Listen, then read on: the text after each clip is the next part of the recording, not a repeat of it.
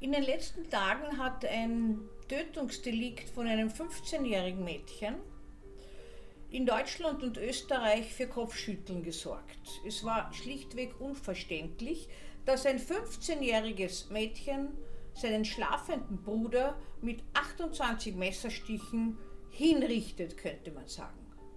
Ich möchte dazu vielleicht ein paar Gedanken ausführen, weil das sonst ganz unverständlich bleibt. Geschwistertötungen sind an sich ein sehr seltenes Phänomen. Im deutschsprachigen Raum haben wir gar keine verlässlichen Zahlen. Amerika gibt uns Zahlen von etwa 1% an.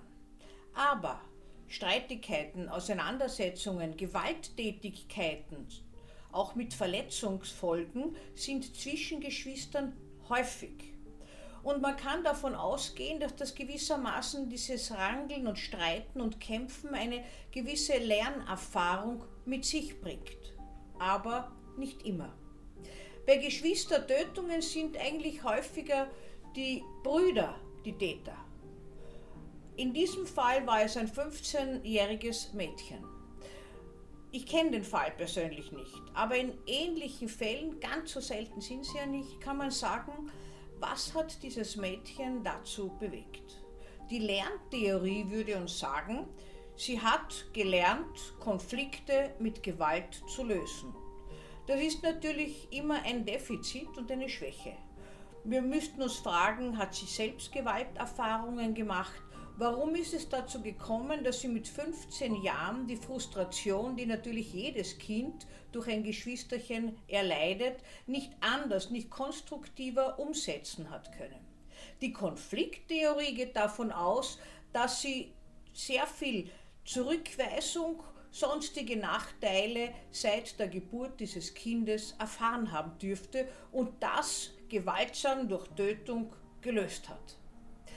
Möglicherweise war es so, dass gewissermaßen dieses Kind, was ein goldiges Kind gewesen sein soll, so schreiben es die Medien, zu viel Zuwendung bekommen hat. Oder manchmal vergleichen ältere Geschwister auch das Verhalten der Eltern oder der Angehörigen zu diesem Kind mit den Erinnerungen an die eigene Kindheit. Und da kommen oft bittere Gedanken.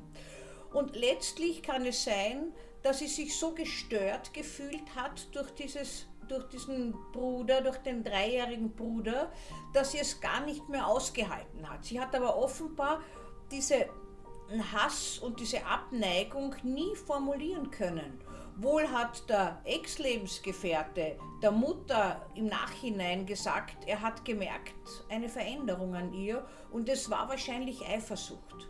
Was ist Eifersucht? Eifersucht bei Geschwistern, den Eltern gegenüber heißt nichts anderes, ich möchte es auch haben, schau mich auch an, gib mir auch all das, auch wenn ich nicht so liebenswert vielleicht bin. Das heißt, das Kind kann nicht ausdrücken, was es wirklich will, erlebt aber, dass das Geschwisterchen all das bekommt, was man selbst gerne hätte. Vielleicht hat der kleine Bub dauernd genervt, immerhin hat sie ihn getötet, wie die Mutter nicht da war und sie hätte auf ihn aufpassen sollen.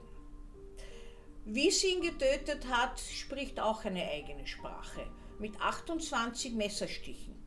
Das Messer ist natürlich das häufigste Tatwerkzeug, aber 28 Mal hinzustechen ist weit mehr, als es zum Töten eines Dreijährigen braucht.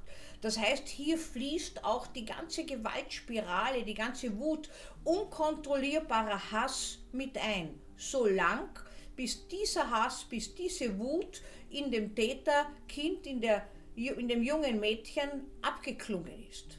Und dann macht sie noch was Erstaunliches, zumindest berichten es die Mädchen.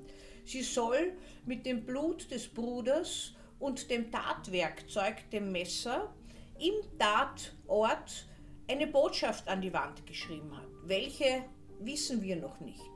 Wir forensischen Psychiater sagen dazu, es ist die Handschrift der Täterin. Nicht, weil sie es geschrieben hat, sondern weil sie etwas gemacht hat, was gar nicht zum Töten dazugehört hätte und auch gar nicht zum Delikt. Etwas ganz Persönliches, das über ihre Motive, Fantasien und Gedanken zu dieser Tat, zu diesem Opfer etwas aussagt.